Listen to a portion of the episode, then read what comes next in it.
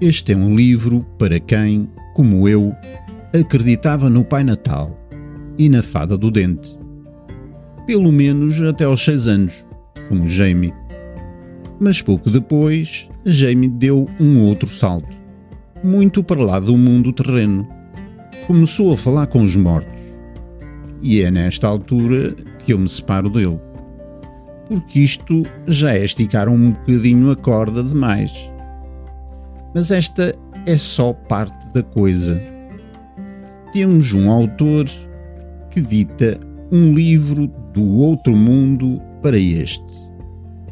Duas mulheres que têm uma relação neste mundo, sendo que uma delas é mãe dele e a outra é polícia.